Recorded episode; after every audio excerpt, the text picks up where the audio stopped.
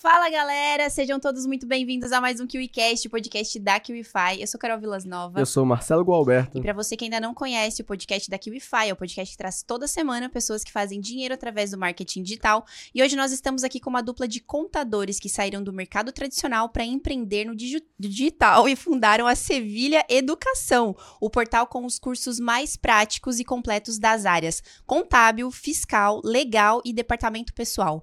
Estão no digital há cinco cinco anos e já fizeram mais de 3 milhões de reais, impactando a vida de mais de 15 mil alunos, Marcelo. Você acredita nisso? Eu acredito. E eles estão aqui hoje para receber a premiação de um milhão de reais só atrás na KiwiFi, Carol. É incrível, não é? Oh my God. Chama pra nós, quem são eles? Sejam muito bem-vindos. Vicente Sevilha e o Wesley Rocha. Olá, meus caros, que bom estar aqui, viu? Uma alegria. Que legal. Fala, galera. Obrigado, KiwiFi, pelo convite. Marcelo, obrigado. Vamos lá, vamos conversar um pouquinho, né? Vamos lá, sejam bem-vindos. Wesley, seja bem-vindo novamente, que foi um dos pioneiros Nossa, aqui no é KiwiCast, com o episódio ao vivo. isso. E hoje está aqui novamente. Tenho o prazer de falar que tem o primeiro troféuzinho lá de premiação da kiwizinho. ainda quando era o Kiwizinho. Ainda. Verdade. Que Aí o, ca- o cara é raiz. O cara é raiz. E pra, a gente já conhece um pouco de vocês, já estamos aí desde ontem batendo um papo, mas eu imagino que tem uma galera lá que tá curioso pra saber quem vocês são. Então conta pra galera de onde é que vocês vieram, como é que vocês entraram no mundo da contabilidade e como é que vocês caíram no mundo do digital, né? Começa aí, meu amigo. Conto eu? Conta você. Tá bom. Bom, eu sou contador já há muito tempo, né? Então, é, minha carreira sempre foi focada nessa área. E uma das estratégias que a gente usou na Sevilha Contabilidade, que é a empresa onde tudo nasceu, foi usar o YouTube. Então, lá em 2008, muito no começo, a gente começou a criar conteúdo lá para o YouTube.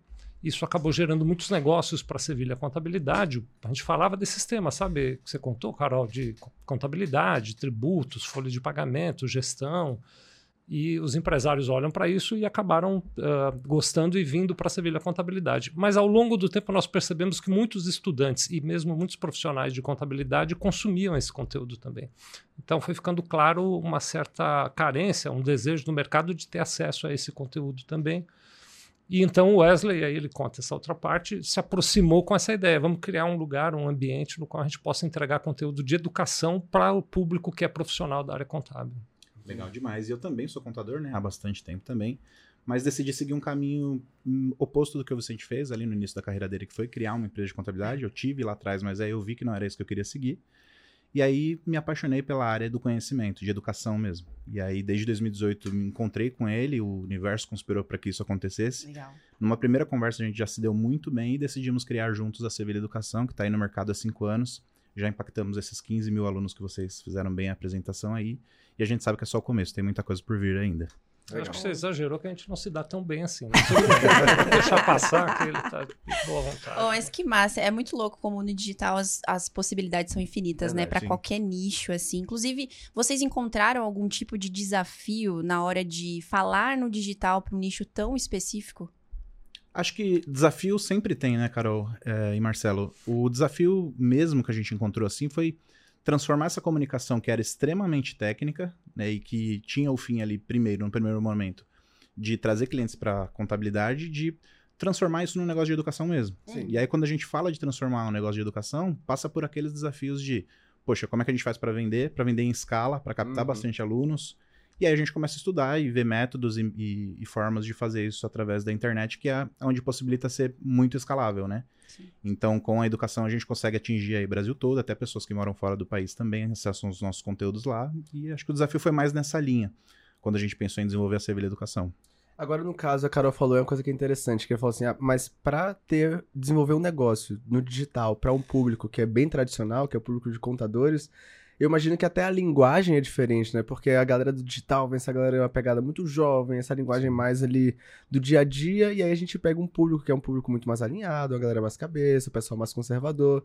Então, houve uma dificuldade em adaptar a realidade do mundo físico, porque a Sevilha já é uma empresa de décadas, não é uma empresa nova, né?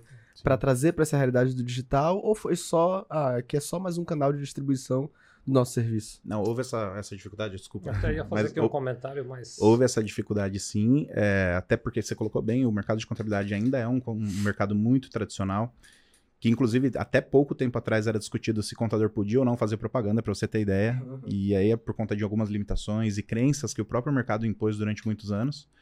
Então a gente foi adequando muito essa linguagem para trazer uma, uma linguagem mais simples Sim. e que conectasse com as pessoas que estavam do outro lado. E para nossa alegria também, Marcelo e Carol, a gente tem percebido que isso vem mudando.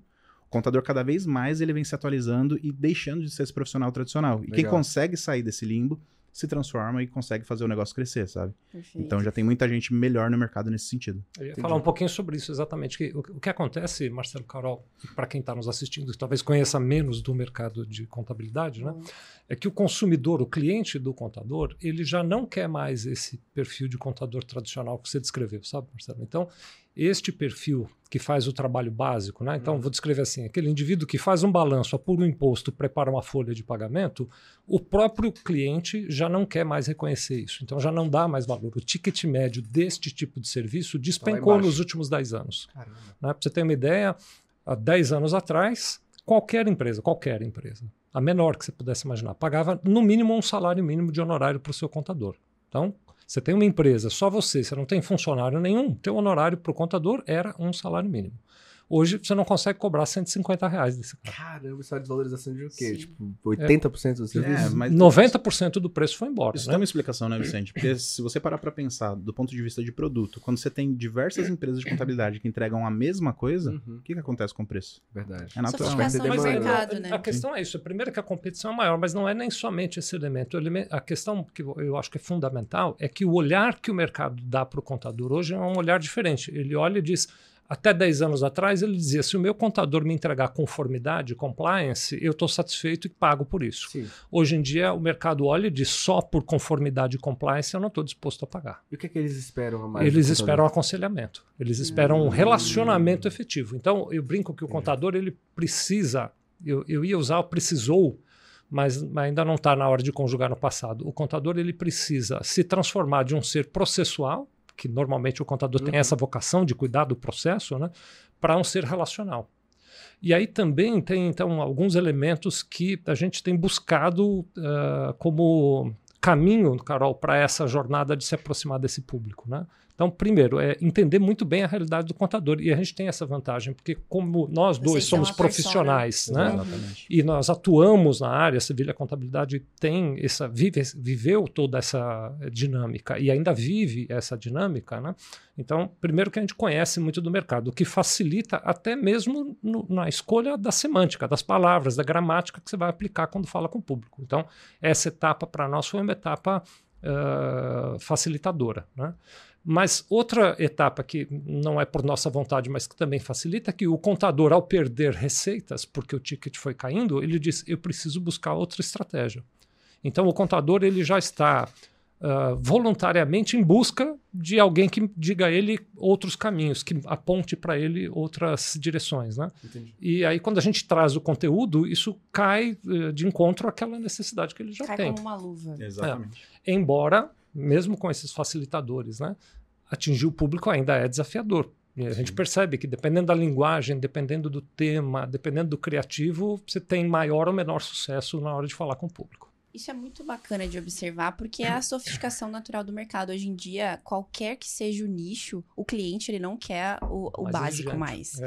O cliente está cada vez mais É exigente, isso em todos É os isso. nichos, Nós, né, como Marcelo? clientes, né, não queremos. Sim, Né? Seja lá o que for exatamente. que você vai consumir, você não quer o básico. Principalmente agora com a inteligência artificial aí, que é- Uhum. coloca tudo assim de forma muito mais fácil para qualquer pessoa. Então, é muito massa que vocês encontraram a transformação durante essa sofisticação e encontraram oportunidade dentro disso. Agora, eu que- fiquei curiosa aqui para saber qual foi o primeiro produto que vocês desenvolveram para os clientes de vocês já no digital. Olha que coisa, cara. O primeiro produto teve a missão e a responsabilidade de nos aproximar. Oh, massa. Coisa boa, né? Então, antes de conhecer o Vicente, é, conhecer mais a fundo, eu digo mesmo, é, eu tinha um curso que era um preparatório para o exame de suficiência, que é, o- é a prova que os contadores têm que fazer assim que se formam. Tipo OB. É, tipo OAB, nisso. exatamente. E aí eu fiz essa prova a primeira vez, não sei nem se eu te contei essa história já, mas lá atrás, não vou nem lembrar o ano. Peraí, vou fiz... pegar meu lenço aqui. Vai chorar, vai chorar. eu fiz essa prova e eu não passei a primeira vez. E aí eu fui pesquisar e tipo, diversas pessoas não passaram. Pra vocês terem ideia, dados atuais de 2023, teve uma prova agora recente que 86% das pessoas não passaram. Caramba, é uma Só pra vocês terem barra- ideia. não Então, esperava isso. Ou é tão né? muito, difícil quanto a OAB, então. o que acontece é que Mais- o buraco é mais é mais- A embaixo. aprovação na OAB é maior do que no Acontece que o buraco é mais embaixo. A graduação já não traz essa base sólida de conhecimento que as pessoas precisariam para passar nessa prova. E aí lá atrás eu pensei, então tá bom, eu não passei, fiz a segunda vez e aí eu passei, passei bem, inclusive, Ok. né? Não precisa chorar tanto, né? Mas aí eu pensei, puxa, eu vou ajudar mais pessoas que também estão com essa dificuldade que eu tive. Perfeito. E aí eu criei esse curso que era um preparatório para os anos de deficiência, que a gente tem até hoje, mas a gente assim começou a focar em outros produtos e ele não tá assim tão, tanto no foco ainda do nossa, da nossa plataforma. Mas aí eu cheguei no Vicente e falei, poxa, Vicente, é, ele já tinha naquela época um canal de YouTube bem grande, engajado, que ele produzia bastante conteúdo, como ele contou aqui, para contabilidade. Eu falei, você tem uma audiência interessante de estudantes, de contadores que consomem os seus conteúdos, e eu tenho um produto que eu acho que boa parte deles vão querer. Vamos unir forças e criar esse processo juntos, né? E eu mandei um e-mail para ele. Eu lembro que foi através de um e-mail, não tinha tanta proximidade. Eu não, né? lembrava dos detalhes. Eu, na verdade, eu tento esquecer como foi que a gente se conheceu. O pessoal, é, Eu tô pessoal vai começando a confiar duvidar também. se eles se dão bem mesmo ou não, hein? eu tô avisando que não. Acho que é brincadeira, né? Mas. E aí, só pra resumir a história, né? Eu mandei um e-mail pra ele e ele me respondeu o e-mail e falou: Olha, acho muito interessante, mas vem aqui pra gente conversar pessoalmente. E aí eu fui até o escritório, onde é a Sevilha até hoje, em São Paulo, lá. Gente começou a bater um papo e aí ele falou: Meu, vamos criar mais do que um curso só. Vamos criar um ecossistema de produtos digitais ali. Até o momento a Sevilha não tinha nenhuma linha digital de produtos, né? E aí a gente criou. Esse foi o nosso primeiro produto. Logo em sequência veio outro produto, outro produto. E hoje a gente tem 25 produtos na nossa esteira de produtos lá da Sevilha Educação. Bacana, Bom. bacana que vocês comentaram aí também como é que aconteceu a fusão do negócio, né? Exato. Porque é uma dúvida que as pessoas também têm, tipo, ah, como é que eu ofereço o meu serviço ou como é que eu me coloco para aquele especialista como Uhum. alguém que vai ajudar o negócio dele crescer. Então é legal ter essa visão. Apesar bem que por aí. esse ambiente, né, Carol, agora você falou disso, me veio esse, esse pensamento, né? Esse ambiente de, então, eh, você ter uma conexão entre profissionais, por exemplo, no meu caso, eu sou muito mais técnico e ele é muito mais eh, da- da- da- do ambiente digital, né? Uhum. Então, teve essa complementação de habilidades. Mas tem também uma questão que eu acho que nos ajudou muito, que é ter o mesmo olhar em relação ao que nós vamos fazer. Então, a gente tem um propósito que é muito comum é, Verdade. entre nós dois, né? que é o propósito legítimo de ajudar esse profissional de contabilidade, que a gente conhece muito bem, porque Claro. somos a persona, e nós sabemos o quanto é difícil você ser um profissional de contabilidade. É claro, eh, qualquer outro profissional que sentasse aqui ia dizer, não, a minha profissão também é difícil, Sim. é claro. Uhum. né? Mas como nós sabemos o nível de dificuldade, nós temos esse desejo, essa aspiração legítima de ajudar esse público. Sim. E usamos o conteúdo da Sevilha Educação como um meio hábil de entregar essa ajuda. Legal.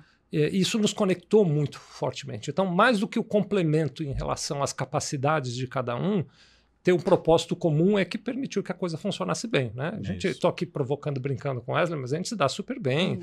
mesmo nas diferenças. Né? Por exemplo, nós tínhamos no meio do trajeto lá uma diferença para a qual eu já pedi até desculpa para o Wesley, porque o Wesley queria, não sei se vou adiantar demais o assunto, mas pivotar para o modelo de assinatura é. e eu estava satisfeito com o modelo anterior. Eu era resistência. Eu Pois disse, é, não, como é que você colocou na cabeça dele que fazia Você não sentido? tem noção do trabalho que deu. Não, ele foi me comendo pelas bordas. Sabe como você vai? Ele, cada vez que a gente se encontrava, ele trazia esse assunto de novo. Não, assinatura, mas o Wesley. Porque o meu receio, né, para quem está nos acompanhando aqui, é que o desafio da assinatura é você não ter churn, né? Muito difícil. O churn que é o cancelamento, né? Quando a pessoa para de pagar a assinatura, né? E isso ia exigir de nós criar conteúdos novos, conteúdos interessantes. Então, criar toda uma bagagem que levasse a pessoa a manter a assinatura vigendo. E na- no meu olhar, né, isso seria muito desafiador, seria muito difícil. E o Wesley dizendo, não, nós vamos conseguir o caminho e tal. E aos poucos, de fato, ele foi me mostrando.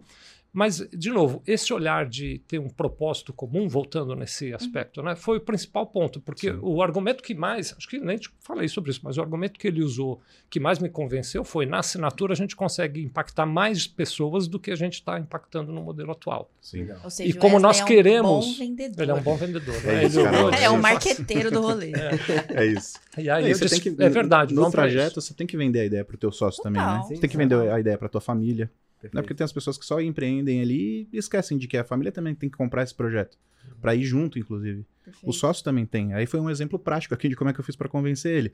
Mas assim, só pra dar um tempero a mais de como é que foi esse processo de convencimento, eu comecei a vender assinatura sem que ele tivesse 100% satisfeito com o processo. Entendi. Você foi fazendo ainda assim. Aí eu Ah, falei, vou não, fazer um teste aí, tá bom? Só esse mês. Eu lembro que foi um, um mês, só para não vou fazer um Foi teste esse mês. Julho de 22. Foi eu vou fazer um isso. teste esse mês e vendeu assinaturas. E E aí, como é que vendeu. foi? Não, vendemos não sei quantas. E eu olhava meio assim, é, não sei se vai dar certo.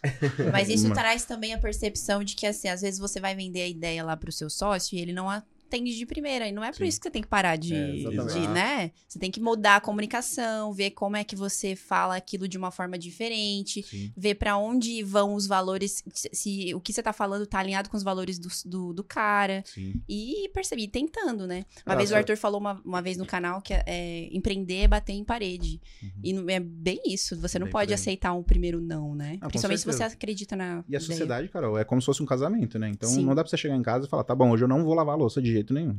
Você vai Aí- arrumar uma briga tremenda e Sim. no, o final das, das contas todo mundo já sabe. Sim. O processo da sociedade também tem isso, dessa complementariedade que um tem que ter com o outro. Então eu sei do que o Vicente é bom, eu acho que ele sabe do que eu sou bom. E não quer dizer que eu estou 100%, 100 do tempo certo, ou ele tá 100% do tempo certo, né? Então, mas na verdade é na sociedade bacana, né? Para quem está nos assistindo, que eventualmente esteja olhando para um ambiente desse, né? As diferenças de opinião, elas não se transformam em conflito. Isso. Não é porque ele pensa de um jeito e eu de outro que é um conflito entre nós, né? Então não é o tipo de coisa que aí eu viria aqui sem o Wesley, diria, Carol, Marcelo, vocês não sabem, o Wesley só pensa bobagem. Não é nada disso. As diferenças de opinião numa sociedade construtiva, e eu acho que a gente tem uma bem assim mesmo, né? Elas fazem o outro pensar. O outro vai para casa pensando, puxa, o Wesley falou aquilo, será que é? Legal será que não é? isso. Esse é o Né? ponto. Então, essa maturidade, eu acho que pode ajudar muito quem está nos Perfeito. assistindo, que vou criar um sócio ótimo. Quando ele tiver uma opinião diferente da tua, primeiro, não quer dizer que ele não reconhece a tua opinião como uma opinião de valor, Sim. e depois também não quer dizer que é conflito entre vocês. É uma troca de ideia. Né? Exatamente. Essa construção numa sociedade faz muita diferença. É muito e- importante você dizer isso. Marcelo, só para ampliar um pouquinho Por essa favor. discussão, né? Tem muitas pessoas que estão assistindo aqui o KeyCast e que às vezes está fazendo ali como coprodutor o lançamento de um especialista. E aí você vê que aquela pessoa não se dá bem com o especialista, mas quer seguir ali por conta do, do rendimento que ela está tirando, enfim. Mas se dá bem na sociedade nesse aspecto de que você pode confrontar o teu sócio, sauda- saudavelmente falando, sabe? Eu confiava tanto naquele modelo de negócio que eu falei, não, o Vicente vai ter que entender que aquilo é um modelo de negócio bom, que, que eu posso estar errado, mas ele, a gente vai ter que testar. Sim. Perfeito. Ele vai ter que olhar para isso, do- da mesma forma como eu estava olhando. E isso vem se sustentando. Então a gente vê muito expert por aí, aí coprodutor, né, ou uma pessoa que está mais próxima dele ali, que as pessoas nem se conhecem a fundo ali e que, por exemplo, o, o coprodutor perde pro, pro produtor fazer alguma coisa, o produtor não faz e ele fala, putz, aquele cara não quer nem gravar criativo para mim, como é que vai fazer para vender? Perfeito. Então tem um desalinhamento de propósito Verdade. gigantesco ali Uhum. e não vai produzir resultado. Ou às vezes até vai, mas não se perpetua. Não cria um negócio de verdade sólido, sabe? É, por isso a importância de vocês trazerem isso pra mesa, porque como o mercado digital é um mercado muito novo, e não só de tempo de mercado, mas do público que costuma utilizar dessa ferramenta, então a galera não vem com essa maturidade de negócio, a galera vem com a, a vontade de fazer dinheiro inicialmente, mas não pensa como negócio, como estratégia, entende que o sócio não é uma pessoa que, ah, vamos fazer aqui um barato, um projeto, não, é uma pessoa que vai criar um relacionamento de longo Sim. prazo, porque um negócio tem que ser um negócio saudável. Então é bom trazer essa conscientização Sim, aqui, a sim. gente gosta, na E verdade. trouxe até mais tangi- de forma tangível o que, que é ser complementar Exato. numa relação de sociedade. Então É. foi bacana. É um ponto importante também, saber escolher o sócio, né? Porque se eu escolhesse o Vicente porque ele é tão bom de marketing e vendas como eu acredito que eu sou, tenho estudado bastante sobre isso, seria um problema. O Vicente ele é extremamente bom tecnicamente, muito melhor do que eu, tecnicamente falando em contabilidade. E é uma área que eu não quero, eu já tenho ele para fazer essa entrega, então eu não preciso Uhum. me especializar nisso também. Perfeito. Legal. Assim como eu também sou esse braço de apoio de vendas e marketing que ele também precisa para um negócio desse, Legal. dele, né? E aí entra essa complementariedade que a gente tá comentando aqui. Agora, a gente entrando um pouco nessa parte de estratégias digitais. Hoje vocês usam uma estrutura de assinaturas que para nós é um dos modelos mais saudáveis que qualquer empresa do digital poderia fazer hoje. Mas antes de a gente falar de assinatura, que já é um, um level um pouco mais para frente, vamos supor que vocês estivessem começando hoje e toda essa estrutura, toda essa inteligência de negócio que vocês têm hoje não existe, porque vocês estão dando o primeiro passo hoje. Quais são as estratégias iniciais que vocês usariam para potencializar um negócio, principalmente como se fosse um conselho para talvez uma pessoa que está no mesmo nicho de vocês, porque o nicho de contabilidade ele tem os seus jeitos, né? Que Sim. não é o jeito do mercado inteiro. Então, se você tivesse que começar hoje, que, como é que você faria? Acho que não daria pra fazer um, um- produto de assinatura, né? Com Não, 25 cursos como vocês têm hoje. Ficaria muito longo, muito pesado para você começar dessa forma. Mas Uhum. eu acho que eu começaria. Acho não. Eu começaria, Marcelo, Carol, pela validação da oferta. Então, primeiro você precisa ter um produto. Sim. E que esse produto tenha atração. Aí você precisa fazer um estudo antes de ter o produto, para saber se esse produto tem tração ou não, se tem pessoas interessadas nesse produto ou não. Depois disso, faz uma oferta. Como é que você faz uma oferta? Você pode fazer de forma orgânica, indo no um a um ali, buscando pessoas possíveis interessadas, que é o teu avatar ali, ou é a pessoa, né, a persona que você desenhou para aquele produto, e faz uma oferta para uma, para cinco, para dez pessoas, para o máximo de pessoas que você conseguir que o teu tempo te permitir. A partir do momento que a tua oferta está validada, aí você vai para uma estratégia de escalar. Porque tem muito isso, né? As pessoas elas querem vender demais na internet, mas aí você vai olhar para ela, o que, que você já vendeu hoje? Não, não tô começando agora, tô começando a vender agora, mas já quero vender milhões, entendeu? Calma, faz a validação da tua oferta primeiro, Uhum. vai com calma, vê se é isso mesmo, vê se seu produto precisa passar por melhoria, de repente precisa, em boa parte dos casos precisa, os nossos passam por melhoria constante também. E aí depois da oferta, a oferta validada, aí sim você vai estudar qual é o modelo de lançamento, ou o modelo de perpétuo, ou o modelo de negócios mesmo que vai ser mais sustentável para você. Mas o primeiro passo, como você me perguntou, é fazer a validação da oferta. Legal. Legal. E, e no que se trata de vendas, qual que é o modelo de negócios que vocês seguem hoje na Sevilha Educação? Tá, o que a gente segue hoje é o modelo de assinatura, Carol, mas a gente já fez de tudo nessa trajetória, né? A gente tem cinco anos de empresa no digital e, naturalmente, lá no começo, a gente começou vendendo com lançamento, o lançamento tradicional do fórmula de lançamento ali do Érico, né? acho que 99,9% das A pessoas boa vão parte né? mercado começou através do, do Érico. Quem não comprava o Fórmula fazia por modelagem, né? Olhava o lançamento dos outros e aí acaba fazendo igual. Eu também fiz isso um pouquinho lá atrás, até comprar o Fórmula de lançamento, estudar aquilo, começar a aplicar. Comecei a produzir os primeiros resultados que vieram através do Fórmula de lançamento e dos produtos que a gente tinha com oferta validada já.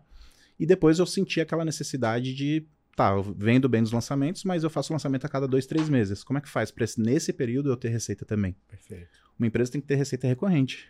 Não é só receita no lançamento. Uhum. A gente acredita muito nisso, né? E aí eu fui estudar para fazer vendas no perpétuo.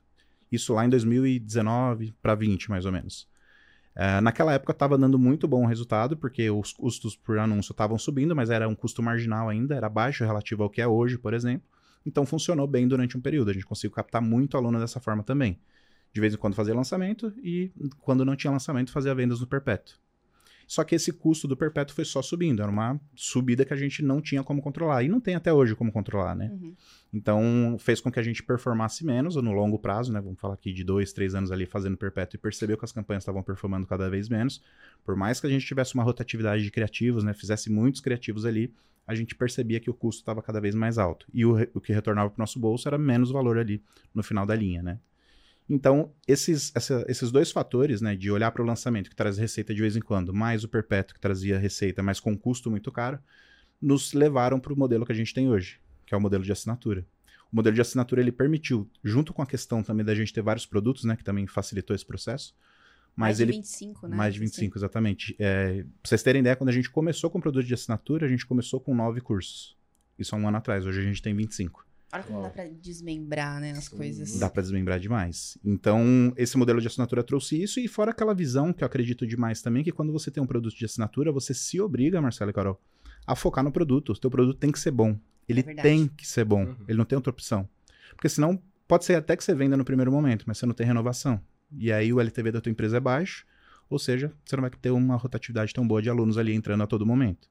Então, o modelo de assinatura me trouxe todos esses insights, assim, e é por isso que a gente está trabalhando muito nesse modelo ainda hoje. Eu acho que ele é perfeitamente escalável para você vender para um aluno que é assinante, mas que ele deixou de ser assinante em algum momento. É muito mais fácil também depois. Uhum. Os dados, a base desse aluno já está toda com a gente na nossa inteligência lá também.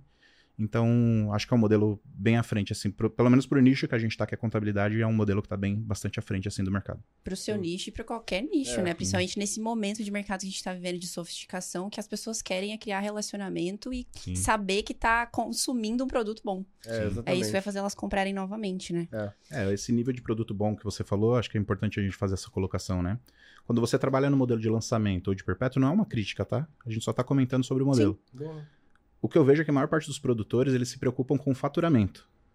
Eu vou fazer um lançamento, então eu vou investir 100 mil reais e eu quero que volte 200, 300 mil reais. Tá bom, passou esse lançamento, o que, que você faz? Você vai pegar essa verba, se voltou de fato 300 mil reais, você vai falar, tá, agora eu vou investir 200 mil reais, eu quero que volte 500. Em nenhum momento deixa você pensar ou focar no aluno, na experiência do aluno comprando o produto. Você está sempre preocupado com o próximo lançamento, com a próxima Uhum. receita. Isso, na- ao meu ver, não é um modelo de negócio inteligente, sabe? Porque se você não foca no aluno, na experiência do aluno ou no produto, acho que você está deixando dinheiro na mesa. Esse aluno vai embora em determinado momento, vai consumir produtos de outros produtores e aí você perdeu. É muito massa observar a sofisticação do mercado. A natureza tem uma inteligência perfeita, Nossa, né? Esse ano a gente viu isso, tipo assim, a cada pessoa que sentou aqui, né? Sim. Muito diferente do ano passado, era outro Sim. perfil de player. Então Uhum. isso é um reflexo da evolução do mercado. Um reflexo diz, então, também da velocidade. players Estão, estão se aprimorando, é isso? Cada você está observando Total. do teu É. ponto de vista, é isso também? Independente Com toda do certeza. nicho. Que legal. E Esse quem é acompanha o KiwiCast pode acompanhar com clareza E eu, eu fiquei também. até com vontade de trazer um pouquinho disso, porque muita coisa que a gente fez, o, o Wesley conta aqui, e ele conduziu esse processo muito bem, Mas o Wesley conta que quem está nos acompanhando pode dizer, ah, então eles foram fazendo, foi dando certo, eles foram aprimorando. Mas a jornada não é exatamente essa. Tem muita coisa que a gente fez que deu errado. Sim. Tem, Legal tem muito momento em que a gente fez investimento e não, não recuperou o que investiu. Né? Então teve tanto que a gente tem cinco anos de jornada, mas nos dois últimos anos é que a gente poderia dizer agora nós temos um caminho mais bem definido. Mais bem né? fluido, né? E aí, para quem está entrando no mercado, tem- eu acho que tem um desafio muito grande. E quando você, Marcelo, fala assim do público mais jovem, que, que talvez seja um criador de conteúdo, que esteja explorando esse mercado com um pouco mais de assiduidade, né? Talvez para o criador de conteúdo tenha uma ameaça de, de achar que sempre vai dar certo, que tudo vai funcionar, e ele passa a olhar as falhas como um, um sinal de não vai dar certo, não estou fazendo bem. Não. Quando, na verdade, cada vez que dá errado, se você parar e observar, você aprende uma lição. E Sim. com aquela lição São você dados, aprimora. Isso, exatamente. Eu acho que a tua colocação é muito boa, Carol. Então, se quem está entrando no mercado, ou quem já está até no mercado, que tem a capacidade de olhar para o que não deu certo como um aprendizado e tirar dali as boas informações, você rapidamente consegue recolocar o caminho eh, adequado e ir crescendo. Né? É, então, eu acho que uma coisa importante de dizer, né, que vai dar coisa errada e isso não quer dizer que o teu negócio não é bom, que o teu produto não presta ou que você está fazendo algo errado, é que é parte da evolução. Exato. E a experiência um pouco que a gente tem, e o Wesley mais do que eu até, nos faz perceber que o que deu certo por seis meses talvez não dê mais certo nos próximos seis meses. tá- Até porque o digital muda É. muito. A cada momento. é, um ano no digital equivale a 10. É. A gente percebe Ano isso só. Exatamente. Como é que é? Ano de Ano cachorro. cachorro. No digital, você vive um ano sete, aqui, né? só que é. parece que é sete anos de vida, que é É, muita coisa. aí, bom, muito né? rápido mesmo, muito É. dinâmico. É. Agora, E- Perdão. desculpa, Marcelo, Não, siga, mas só siga. queria colocar mais um ponto pra Claro. gente fechar nessa questão da assinatura Tadinha, também. Eles acharam que a gente ia deixar eles falarem. Não, mas Doce ilusão, vontade, né? O tá incrível. É, essa questão da, da assinatura também traz aquele conceito da gente. A gente tem que olhar para os concorrentes no nosso mercado, ou no mercado de quem estiver assistindo aí também, vocês têm que olhar para o que o concorrente está fazendo, para modelar em alguns casos no que está dando certo, para não fazer em casos que não está dando tão certo, enfim, a gente tem que acompanhar isso, né, de perto, mas focado no teu negócio. Claro. Quando a gente pensa no negócio de assinatura hoje, seja para o mercado de contabilidade ou para qualquer outro segmento, para para pensar. A gente tem um produto que afunila ali numa assinatura que são 25 cursos. E ano que vem vão ser 40. E É daqui dois anos, lança, né? 80. Tá constantemente tomando E daqui cinco anos talvez sejam 200 cursos. E eu não sei quanto vai estar a assinatura nesse processo, tá? Mas como é que faz para concorrer com uma empresa, vamos falar de hoje, que tem 25 cursos na sua base? Não dá para o cara pegar um celular amanhã, gravar 25 cursos, criar assinatura e vender. Pelo Sim. menos essa barreira fica um pouquinho mais complexa. Fato. Quem vende um curso por vez, a barreira de entrada é muito, muito baixa. Então, o Marcelo, por exemplo, vou te pegar como exemplo aqui, Marcelo, Claro. você pode pegar teu celular, gravar um curso que seja concorrente com o meu, colocar no ar amanhã. Se você tiver uma base ou conhecer algum influenciador que pode impulsionar esse negócio, você já vira um concorrente direto meu. Quando você tem 25 cursos, não. Já tornou essa- esse processo um pouco mais difícil. aumenta. né? Sim. O que eu chamo lá internamente na Sevilla, eu vou entregar aqui pra vocês, tá? É uma forma, ó, é, ó, ó. É o ouro, é o ouro. ouro, é ouro. É uma forma de punir teu concorrente. Legal. Então o teu concorrente vai olhar pra você e vai falar, putz, não dá pra chegar ali não. Ou pra chegar até ali eu vou ter que trabalhar pra caramba, vou ralar pra caramba. Que é o que a gente vem fazendo, trabalhando bastante, produzindo essas esses conteúdos, né? Legal. talvez para comentar com quem está nos acompanhando, né? E aí até você me ajuda, né, Wesley? Porque eu acho que eu nunca te perguntei a respeito disso, né? Eu concordo, a gente tem que olhar para o concorrente, sem dúvida nenhuma que tem. Mas professor Bob Casp sempre diz assim, né? Quando você está olhando para o concorrente, você desviou o olhar do cliente. Sim. Né? O tempo que você está olhando para o concorrente, você parou de olhar para o teu cliente. Então, ele sempre traz esse olhar de que você tem que olhar para o cliente. Né? Então, alguém que está nos assistindo, por exemplo, que já olha para o mercado, Wesley, e que já vê alguém que está produzindo conteúdos na área em que ele deseja produzir, e que esse indivíduo tem um- uma barreira de entrada muito grande, porque ele já construiu uma jornada Uhum. que eu não tenho ainda. Né? Se eu, eu, eu tenho essa sensação que se a gente olhar para o cliente, compreender perfeitamente o cliente, não na nossa cabeça, né? é, essa é uma abstração difícil de fazer, né? Verdade. de eu ser capaz de compreender o cliente a partir da cabeça dele, de verdade, não nas minhas preconcepções. Mas se eu entender e criar um curso específico, um único curso específico, que entregue algo que a Sevilha Educação não entrega, talvez ele consiga vender. Sim. Sim, Sim, e principalmente se ele fizer, como o Wesley muito bem colocou, uma parceria com um influencer Se legal ele do. Trouxer meios e tal, né? Então tem caminhos Tem caminhos. para essa construção, o que não quer dizer que o mercado está tomado, né? O Sim. mercado está aí para qualquer um de nós aí. Sim, com certeza. Agora sim, beleza, vocês vendem hoje no, no modelo de assinatura. É uma plataforma muito completa, são mais de 25 cursos, tem uma esteira de produtos. Eu queria entender como é que tá estruturado o funil de vocês. Como é que vocês fazem para vender essa, essa assinatura? Pergunta de um milhão de dólares, né? É, agora que é a hora da verdade. Vamos embora, vamos falar um pouquinho sobre isso. Então, É, esse foi. Apesar que esse é um conteúdo que vence, né? Porque hoje tá de um jeito, daqui seis meses já vai ter que ser É, outro, vai né? que voltar aqui pra gente perguntar de novo. Vale um milhão hoje, amanhã já não vale mais. Amanhã já não vai. Então vamos, paga hoje, cara. Porque amanhã já não vai valer mais. Boa. Amanhã tem depreciação já. É, ó, um dos desafios gigantes do digital é você vender em escala, né? Então Sim. todo mundo tem esse desafio e vender com um custo que seja saudável para a empresa também, né? Porque não adianta você só vender. A gente até estava dando alguns exemplos de pessoas que fazem lançamento, investem um montão, um caminhão de dinheiro para voltar um caminhão e mais um, uma pedrinha em cima ali, né? Então não acho que é um modelo de negócio saudável, né? Então a gente quando entrou nesse modelo de assinatura pensou nisso também, de fazer um modelo que fosse saudável do ponto de vista de investimento. E aí, como que você faz para vender? Eu, eu me perguntando, tá? Nesse Eu vou momento. fazer só uma intersecção. Claro, Sim, vai né? Porque a gente tem essa. Eu acho que nessa questão de complementaridade, mas também um toque para quem está nos assistindo, né? Eu, eu faço o papel de olhar um pouco os números do nosso negócio, né? Fico o tempo inteiro ali olhando os números. Então, o, o, ROI, que é o retorno de investimento, sobre o CAC, que é o custo de aquisição de clientes, o Wesley vive me dizendo, não, o nosso é incrível. E eu digo, não, tá Vou bom. falar sobre isso. Vou falar sobre Não, isso. tá bom. Então a gente se complementa até nisso, né? Eu fico no calcanhar dele dizendo o retorno tem que aumentar. Sim. E ele diz: não, mas eu vou te trazer vários casos de gente que tem um retorno menor do que o nosso. Muito eu digo, pois é, menor, mas né? eles são eles. Nós vamos ter que encontrar um jeito de ter um retorno maior. Então, esse olhar de, de você ter uma, uma coisa que é digital, mas que precisa ser tratado como negócio e que precisa ter uma busca pela excelência contínua, também é algo muito importante. Né? Legal. Show. Então, só retomando lá, o que, que a gente faz? O primeiro, a gente encontrou muitos desafios para vender esse produto, e depois, quando a gente pivotou para assinatura, ficou em tese mais fácil, porque o produto melhorou, na minha concepção, ele tinha melhorado bastante. Então, cada vez que a gente falava com uma pessoa antes, né, tinha que vender um curso para aquela pessoa, olhar para as dores e tal, quebra de objeção e fazia ali o pitch para vender. Para assinatura, a gente basicamente falava para as mesmas pessoas, só que ó, você vai comprar esse curso e além desse curso você vai levar lá no começo mais oito. Eram nove cursos no total. A pessoa fala, como assim? Eu vou comprar esse e vou levar mais oito? Então fica uma oferta Nossa, muito arrasadora mais, ali, é, né? exato. Mas interessante, porque a pessoa, muitas vezes, ela fala assim, tá, eu quero só esse curso aqui. Mas minha irmã comentou comigo que queria estudar aquele negócio ali. E a gente sabe o que acontece, essas coisas, a pessoa que tá, tá na mesma casa ali acaba usando o mesmo conceito ali, a mesma coisa. Então a gente passou a fazer é, imersões mensais para fazer as vendas desses aulões. O que são essas imersões? São basicamente lançamentos que a gente faz mensais, onde a gente faz uma captação primeiro, depois entrega a imersão, que é uma aula. O que que é a imersão? Nada mais é do que uma aula técnica sobre um conteúdo que está dentro da plataforma. E no final dessa aula a gente faz o pitch. Então é como se fosse, em espécie, para você que está assistindo ficar mais claro, um lançamento de semente a cada mês Uhum. que a gente faz, né? E só que qual que é a vantagem desse modelo, Marcelo, que fez a gente conseguir escalar bastante?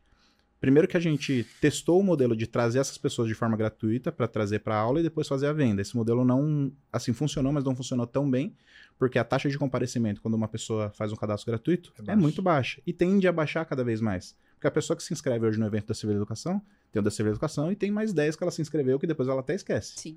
Então, a taxa de comparecimento é uma preocupação constante da gente também. Como é que eu quebrei essa questão da taxa de comparecimento? E só para vocês terem ideia, para a gente falar aqui, taxa de comparecimento nossa lá fica por volta de 70% a 80%. Uau, isso é muito alto. Isso é muito alto. Tá vendo aí? ó? Eu já digo para ele, tem que ser mais. Cara, A é difícil gente passar disso aí, viu? É difícil. Deve ter um jeito, mas eu não sei Então, como. eu, eu acho que tem essa coisa da complementaridade. Não, né? isso é Porque, aí, perfeito. por exemplo, ele foi atrás, não, peraí, vamos melhorar. Ele está Aham. o tempo inteiro buscando Sim. alternativas. É um né? desafio. Mas é como é que eu fiz? É, ao invés de eu chamar a pessoa para um evento, para uma imersão, para um lançamento, para uma live, enfim, eu vendi essa imersão como uma aula. Então, por exemplo, Legal. você quer aprender imposto de renda. Eu faço um anúncio exatamente assim, Marcelo. Venha pro, no dia tal, tal, tal, das 19 às 23 horas, para uma imersão em imposto de renda, onde você vai aprender absolutamente tudo que você precisa para aprender a fazer a declaração e aprender a ganhar dinheiro com isso. Em uma aula de 3 horas. Quanto que custa essa aula de 3 horas? R$19,90. Um ticket bem dizer, é baixo. de 197 por Isso. R$19,90. É, tem toda a né? questão ali do- da cópia que a gente coloca na página. Isso pra pegar a galera que tá vindo por tráfego pago agora. Tráfego então a pago. galera vem cá que zero. CAC zero, Com porque já ele até um pouquinho de lucro, Para dependendo. muitos Por que, que é casos, né, R$19,90? Wesley? porque é exatamente o valor do nosso CAC. Ah, então. Perfeito. Explica, funil porque tem vezes que você não consegue gastar a verba do marketing. não é Então, isso? Você dependendo do essas- curso, eu não vou dar, não vou entregar esse Não, horário não aqui. dá. Tá, tá. Então Dependendo do curso. mentira, o que eu falei é mentira. Olha só, o que eu posso falar sobre isso é que dependendo do curso, a gente não consegue fazer empatar o investimento em marketing, porque o assunto é tão interessante que as pessoas compram e o CPA Sobra fica muito baixo. Custo por anúncio ali, Sim, por ação que a pessoa faz, fica muito baixo. legal. Então aconteceu casos da gente investir, por exemplo, eh, 10 mil reais para trazer alunos, a gente trouxe, sei lá, quase mil alunos, e de receita do aulão, desses R$19,90, a gente fez 16, 20 mil. Olha isso. Nem era para trazer essa receita. Porque eu tô olhando pro pitch no final lá, Sim, né? claro. Então esse foi um primeiro modelo de imersão que a gente chama, que é similar ao lançamento pago, que as pessoas do mercado digital já conhecem em tese, né? É, é difícil você fazer isso performar bem quando você não tem um tema muito bem definido ou um público muito grande. Sim. Então fica essa dica para você olhar para esse modelo quando você tiver esses temas assim. E a gente não fez só com um tema, a gente faz desde janeiro que a gente tá fazendo isso. Ah, o ano inteiro passando o ano inteiro né? fazendo esse modelo. Então é basicamente dizer que você tá fazendo um lançamento por mês, é desafiador, Uhum. mas que você, o teu investimento em tráfego, quem tá pagando é o aluno que vem assistir a aula. E todo mês é um tema novo que já tá dentro da plataforma. Todo mês é um tema novo Só que que já tá gente dentro da também Ou seja, cobrar, que- cobrar pela aula aumenta a taxa de comparecimento no evento. Exatamente, para matar esse ponto. O cara Muito fala, bom. ah, tá bom, mas ele pagou R$19,90, ele vai mesmo? Ele vai, porque ele passou o cartão Vai, dele porque eu fui, galera. Eu Exato. caí num funil desses dias. E a aula era R$ 49,90. Pois é. Oh, Pois E é, tem depois eu comprei um curso. Eu não sei se no seu caso Você é assim, né, Carol, Carol? mas a nossa preocupação é essa imersão. Quem participa da imersão, por exemplo, a imersão de imposto de renda, sai de lá sabendo fazer imposto Sim, de renda. Isso. O curso vai tratar de detalhes mais profundos ainda. Ah, legal. Mas a Legal entrega é de qualidade. O sujeito paga os R$19,90 e ele sai de lá satisfeito. É ele diz, foi muito isso. legal. É importante dizer que a aula precisa ser tão boa quanto É, qualquer aula lá dentro isso. do Aí curso. é uma porque aula- a pessoa vai pagar e vai receber o valor. Ele ali. recebe mas o a- conteúdo. Tanto que até aí- agora, por exemplo, a gente esse mês vai fazer um sobre importação e exportação, Sim. Que o criativo o vídeo que eu gravei, eu disse assim, você vai assistir, se você não gostar da imersão, você me diz, eu te devolvo os R$19,90. Sim. É. Sim. Eu vou te dar de volta o dinheiro. É bem por aí mesmo. E traz esse gatilho, né? Do cara vir aprender de fato imposto de renda. Se ele quiser entrar pra plataforma, ele vai ter conteúdos mais aprofundados sobre aquilo, mas se ele não quiser, tá tudo bem, ele aprendeu um conteúdo de valor. Boa. E o pensamento que o cara fica, eu me colocando no lugar do aluno ali, que é um papel super complexo, mas eu fico pensando, poxa, se eu, te- se eu acabei de fazer um curso com o Wesley como Vicente na Civil Educação, de imposto de renda, que custou R$19,90, e eu aprendi tudo isso, como é que será lá dentro da plataforma? Meu Deus, Sim. é exatamente. Sim. É, E a imer- irresistível. É. né? E a É imersão isso. tem outra, outra aplicação, né, Wesley? Porque assim, por exemplo, essa imersão de importação e exportação é a primeira vez que nós vamos fazer. Sim. E depois vai virar um curso dentro do nosso ambiente. Os assinantes não pagam e assistem a imersão Quem de já graça. assinou, então, é- exemplo, quem já é. é. assinante ainda recebe isso como um conteúdo adicional. E todo mês tem um conteúdo novo que o assinante que já pagou no Perfeito. passado vai recebendo a mais ali, sem conteúdo a mais, entendeu? Então, é bem nessa linha, o nosso, nosso modelo de negócio está alinhado, está apontado e para onde a gente vai seguir durante o decorrer de todo esse ano ainda, o ano que vem também, né? A gente está no final do ano aí já. Perfeito. Mas só falando sobre isso, né? Então a taxa de comparecimento, né? Retomando naquele ponto, 70% 80%, padrão. Se for menos do que isso, aconteceu alguma coisa. Algum link quebrou, aconteceu alguma Uhum. coisa. Então só a taxa de comparecimento já é mais. Pra quem não sabe, Vicente, pra você que tá aí talvez muito no, no nível inicial ainda no mercado digital, taxa de comparecimento comum dos lançamentos é 10, 20%. Quando passa disso, você fala, uau, é muito bom. Então eu já tô falando de uma taxa de 70, 80%. Ou seja, ele tá falando da Tati, tá entregando a estratégia aqui. Então, por isso, É. se você não deixou o like, deixa agora. Agora é o momento, né? e aí agora falar sobre, tá bom, Wesley, 70, 80% comparecem lá. Mas quanto que compra no final? Não sei se vocês sabem disso muito claramente, quem tá assistindo aqui a gente, né? Mas o lançamento, para falar que foi saudável, no final das contas, ele tem que retornar de 1 a 4% ali. São números que o mercado representa e traz. Quer falar quantos que voltam no nosso ali? Não, eu quero falar que 1 a 4% eu acho muito pouco. Então, é muito pouco 1 a 4%. Todo esse esforço. Vocês já notaram que eu sou o cara que acha tudo pouco, né? Aliás, a garrafa de água é pouca, esse microfone é pouco. Olha só, pessoal. Nesse, nesse modelo de lançamento pago, com essa estrutura que a gente está falando aqui, a gente consegue taxa mínima de 10% de retorno, 10%.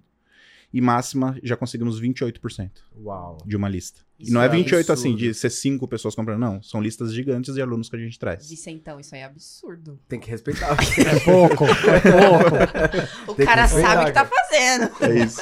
Cara, O Wesley, excelente, conta para excelente. eles um pouquinho sobre a estratégia de a gente fazer venda ativa também. Vou, vou contar, já, já chego Ah, nessa não- parte, não né? Mas apressar, Tem até mas- uma, uma pergunta sobre isso que a Sim. gente legal. separou. Boa, Sim. boa. Vamos, Ah, esperar então guarda a momento. pergunta. aqui. Mas Vamos, só- segurar. Só eu acho falar. que uma pergunta sobre isso é pouco, mas tudo bem. né? Tem, tem assunto pra desenvolver sobre isso. Vamos falar, vamos falar sobre isso sim. É, essa questão também do retorno, a gente tem lá os debriefings que a gente faz desses lançamentos, né? Quando o lan- o lançamento vai muito bem, também eu tenho o costume de fazer, de todos os lançamentos. Quando vai mal, enfim. Passei pro nosso time lá de tráfego, os caras falaram assim: não, não é possível, Wesley. Porque eles, eles são prestadores de serviço para nós, então presta serviço pra um monte de gente aí. Quando eu coloquei lá nesse lançamento, foi 28% da lista que converteu. O cara falou assim: não, não tem alguma coisa de errado. O que, que você fez aí? Tem alguma coisa de errado? Então chega nesse nível mesmo. A gente percebe que tá fazendo algo bem diferente do que o mercado tá fazendo. E por isso que eu falo mais uma vez, é para aí que tá apontada a flecha, é para aí que a gente vai olhar em 2023, 2024, 2025, talvez. Perfeito. Até quando estiver funcionando esse modelo, né? Uhum. Agora, uma dúvida que eu fico, por se tratar de um mercado muito tradicional, né? Igual, semelhante ali, igual a advocacia, quais são as maiores objeções do cliente de vocês? Tem a galera que não acredita muito no digital? Tem quais são as maiores Tem objeções? diversas, hein, Carol? Eu podia falar que tem, tem muito. Quais são as mais Mas- comuns? Assim, as mais comuns é. Primeiro, será que esse curso vai ter esse conteúdo técnico mesmo? Vai servir para mim? Vai me ensinar de fato? Vamos pegar como exemplo de imposto de renda, né? Será que eu vou aprender mesmo a fazer uma declaração de imposto de renda? Então, será que serve para mim? Acho que poderia resumir assim, né? Sim. A segunda é, putz, mas. E é um movimento que eu tenho percebido também no mercado. É por videoaula. Não sei se eu, se eu quero assistir por isso, nesse formato. Porque, na realidade, um movimento que a gente tem percebido, Marcelo e Carol, é que assim, o cara compra uma videoaula ou compra o acesso da nossa plataforma, mas o que ele quer é proximidade com a gente. Perfeito, Total. tem que acesso. Ele quer acesso. Perfeito. É isso aí. Então, uma segunda objeção também seria isso. Tá bom, mas eu vou ter suporte? Qual é o nível de suporte? Como que é o suporte? Suporte é Legal. pelo WhatsApp? Tem muita gente que pergunta Legal. isso. sabe? E basicamente são essas. As, as- assim, com relação, sentido. com relação a preço, não tem, porque na verdade o que a gente cobra pela nossa plataforma é muito barato. É o preço de um curso do mercado, ou às vezes muito abaixo do que um curso só do mercado. A gente está entregando uma plataforma com 25. Acontece até casos engraçados do cara falar assim: não, Wesley, mas eu quero só um, entrega só um, eu vou pagar aqui, você me entrega só um. Eu falo, meu, não tem essa opção. Você vai receber todos.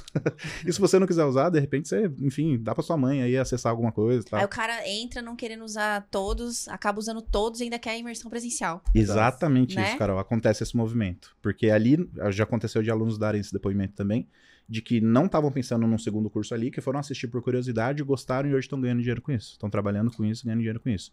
Isso traz um, um grau de satisfação gigante para nós, né, Nossa, como empresários. imagino. É Legal. bem, bem, bem gostoso mesmo.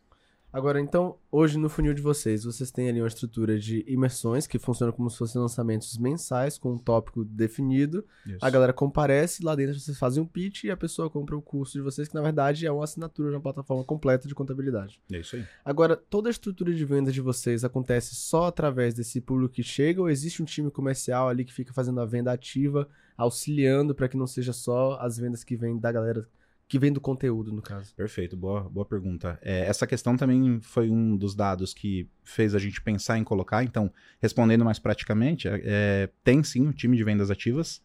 Porque o que, que acontece também? No nosso negócio, a gente só tinha receita, tudo bem que tinha todos os meses, então era uma receita, entre aspas, recorrente. Mas só tinha receita quando a gente fazia uma imersão. E como o Vicente colocou agora há pouco aqui, a gente também errou em algumas imersões. Foram poucas, mas aconteceram. Uhum. E quando a gente erra numa imersão, ou erra num pitch, ou enfim, acontece algum problema, a gente acha que ia converter mais e não converteu, é, é receita da empresa que está sendo comprometida. E mais uma vez, eu tenho um olhar muito forte para marketing e vendas. Não posso, assim, nenhuma hipótese uma empresa, seja digital ou não, pode ficar sem receita. Empresa que não vende quebra, ponto final. Então, se empresa que não vende quebra, eu não posso ser- ter só um canal, só um processo. A partir disso, a gente pensou, é, tinha uma pessoa no time já internamente, que é a Priscila, inclusive, que deve estar assistindo, depois vai mandar um abraço para a Priscila aí, ajuda demais a gente lá.